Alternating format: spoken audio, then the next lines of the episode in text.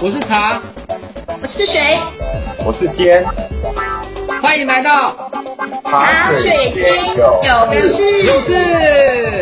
哎，你怎么乱讲？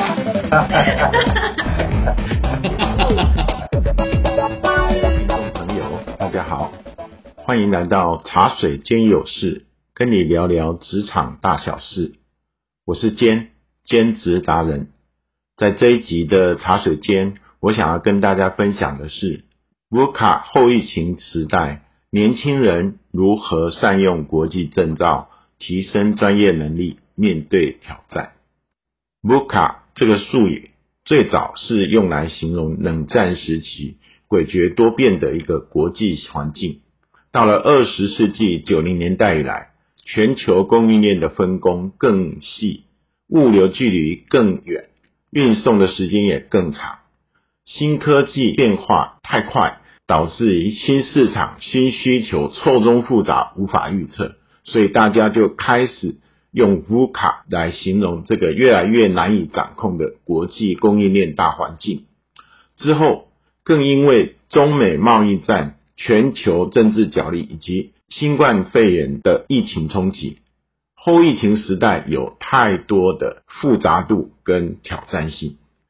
疫情防控的封锁、缺工缺料、能源短缺、极端气候，使得环保的要求越来越严苛。诸多的客观因素的交互影响，更大大的提升了职场竞争环境的一个复杂度。面对这样子的后疫情时代，年轻人该如何准备好自己的竞争力跟适应能力呢？记得上回我介绍了供应链，也提到要推荐几个我熟悉的国际证照。这一集我就简单的介绍一些国际证照给大家参考。有些人在网络上会发表证照无用的一个论点，但我个人认为，这些人对证照可能有一些误解。就好像有人会说学历无用论，但是国际知名的学府跟野鸡大学的学历还是有差别的。结业证书和专业证照差别很大。试想，如果我们要在应征的履历表上加分，你会秀出哪些证照呢？是曾经上过哈佛气管啊，或是采购协会，或是外贸协会的一些受训证明呢？啊，所谓的 certificate，还是你会秀出一些权威学术机构背书的专业能力认证 certification，比如说 Microsoft 或者是 SAP 的一个软体能力的检定，或者是 EPICS、ISM、PMI、SO 在供应链方面的国际认证，就如同一些持有政府许可的 license 才能够在特定行业执行业务，比如说会计师要有会计师执照，报关行要有报关师的从业人员。一般来说，外商公司招募重要的供应链管理职位，会特别要求应征者具有国际相关的证照，来作为猎才的一个必要条件。即使是内部升迁，有些公司也会设定门槛，必须要拿到一些国际认证才有升迁的资格。好，所以如果你想要进入这些国际知名的厂商，拥有国际专业证照必然大有帮助。到底哪一些供应链专业的证照值得推荐呢？你可以在网络上搜寻啊，最受推荐的十个供应链相关专业认证。好，这边提出两个网站给大家参考，大家可以自行去看啊。一个是 Prologix.com，他们最近的一个调查。那另外一个是二零一四年 SCM World 在公告的一个类似调查。参考这两个证照，我们发现一个。很有趣的重叠的，也就是说，有五六个国际证照同时出现在这两个最受推崇的十个国际证照。那刚好这些证照，我在过去的二十年间啊，陆续都有考过，而且呢，都有取得讲师的资格。十多年来，也实际从事这些专业认证的教学推广，总共超过五千个小时。我相信由我来介绍这一些认证会比较客观实在一点。好，那这五个认证呢，我第一个取得的认证是 PMI 的 PMP 认证啊，PMI 是美国专案管理协会，那 PMP 是所谓专案管理师的证照。那你可能会觉得专案管理跟供应链好像不是那么相关啊。其实专案管理是跨行业都适用的，只是在供应链专业人士的眼中，觉得它也是值得推荐的一个证照。那我大约在二十年前开始学习 PMP，后来也顺利考上了证照，并且呢又去参加了 PMI 台湾分会的一个讲师培训跟认证，陆续也从事了三年多的一个实际教学。啊，利用周末去分享啊，协助了一百多位的专业人士顺利取得这个证照。这个认证的一个最大优点是，它采用很有效率的流程方法跟工具来管理专案的范畴跟时程，还有预算的掌控。好，无论是计划执行、监控，有它一系列的一个工具。我拿到这个证照之后呢，也成功的帮助公司完成了很多个啊重要的项目。那因为这个 PMP 的学习，在我后面追求其他供应链专业认证的过程当中，也帮助我把每一个认证的一个学习设为一个专案，很有效率的去考上这些证照。那其他我要推荐的四个。专业证照呢，刚好就涵盖到供应链的四个面向。一般讨论供应链的一个工作领域呢，会大概分几个面向：一个是采购，一个是生产规划，一个是配送。我所介绍的这几个认证呢，第一个我在考完 PMP 之后呢，我第一个考的是 ISM 的 CPM。啊，也是采购经理人认证。虽然后面它改版改为 CPSM 认证，但对象还是以供供应管理经理哈，也就是采购经理为主。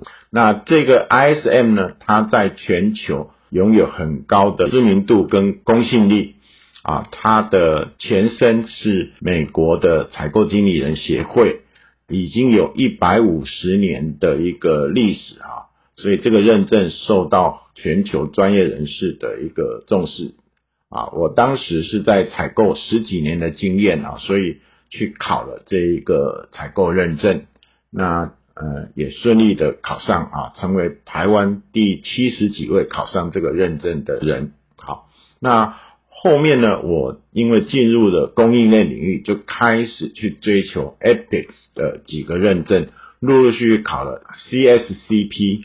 CPIM 跟 CLTD 还有 SCOP 的这四个认证啊，那今天跟大家简单的介绍这几个认证啊。CPI 认证是针对中级的管理人员，有关于生产规划跟库存管理为主。好，那 CSCP 是整体来看整个供应链功能的管理啊，所以他会试着去了解供应链相关的各方讯，甚至连。行销、生产、供应链计划啊，各方面啊都有一个广泛的了解。它的认证主要是诉求跨功能的协同运作跟上下游的整合协作。好，那 CLTD 是 Epic 比较慢推出来的一个认证，专注于物流运筹。CLTD Certified Logistic Transportation and Distribution Management。啊，这是有关于运输管理、仓储管理、物流配送管理啊，甚至还有进出口合规，还有订单管理啊，都涵盖在它的一个范畴。好，那这几个认证呢，有它各自的一个重心。那如果要在供应链里面要有一个比较全面性的发展。并往中高阶去发展的话，这四个认证是相当好的一个工具，尤其是如果你有至于在你职场的一个进阶担任高阶管理者，或者是顾问咨询的角色，这几个认证，我觉得是相当有用的。好，那拿到这些认证到底有什么好处呢？根据 Epics 的一个调查啊，在同样的一个职场条件下，有取得 Epics 认证的人，他会比没有取得认证的人薪水平均多出大概二十七 percent。另外呢，根据他们最近的调查，在疫情的冲击下，这两年来啊，很多专业工作者他可能啊受到冲击而失去了工作。但是根据 Epics 的调查，百分之九十五拥有 Epics 证照的工作者呢，他们顺利的保住了他们的工作。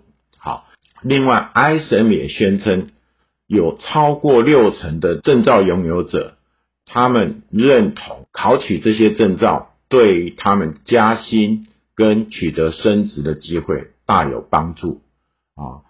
表面上来看，这些好像都是官方的一个宣传，但是根据我个人的实质的经验啊，我考过这些证照，而且从事这些证照的教学啊，超过十年，那拥有上千位的一个学生的一些交流分享，以上这些官方的说法其实并没有夸大，至少因为这些认证，我最近二十年的职场发展。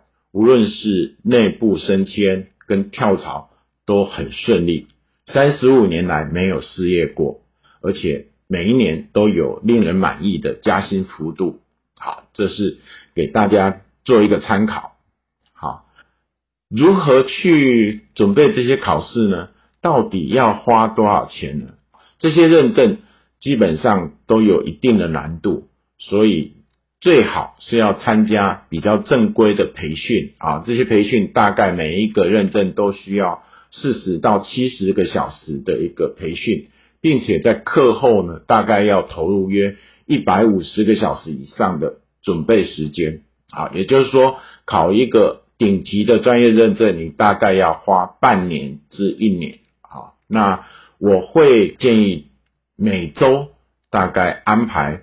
五到十个小时的读书的时间啊，那投入三到六个月来考取这些考试哈，应用专案管理的技巧来管理证照的学习，其实是很好的一个做法，可以把需要读的教材化整为零，设读书计划啊，也就是所谓的 WBS，然后依照学习计划去监控每一周的进度，好，这样会最有效率。那要花多少钱呢？考这些考试啊，大概要花一千块美金左右。如果再加上培训费用跟教材费用呢，总共每一个认证大概都需要花超过十万块台币啊。那这些钱其实是也蛮可观的，但是考量到它能够在你职场上带来的效益，其实是划算。好，那最后。我想要给有兴趣学习国际证照的人一些建议。第一，要善用公司的培训预算，因为这个钱啊蛮贵的啊。如果公司没办法支持，我觉得有心在供应链发展的人，应该要舍得花钱跟时间来投资自己的未来啊。这是第一个建议。那第二点呢？我觉得拿到证照之后，就应该要努力的把这些理论知识运用到工作实务来学以致用，并且呢，要勇于跟其他的朋友去分享交流你的专业知识，借这个机会来深化你的学习心得。好，第三点，这些顶级的证照通常。都需要每三年或者是五年要申请展延，也就是所谓的 renew 或者是 maintenance。那 maintenance 你必须要申报这段期间你有没有持续上一些新的课程，以及你有没有呃把你所学到的东西透过教学去分享给别人。好，那这些他们会计算点数啊，到达一定的点数就可以让你去展延你的专业证照。最后一点。我会建议要经常在 LinkedIn 里面去分享你最新取得的专业证照跟工作上的一个成就，借此你可以连接一些专业人士，并且融入专业人士的社群。好，那今天简单的跟大家分享，希望你会喜欢，祝福大家。茶水间里还有很多事哦，记得回来关心你我的大小事。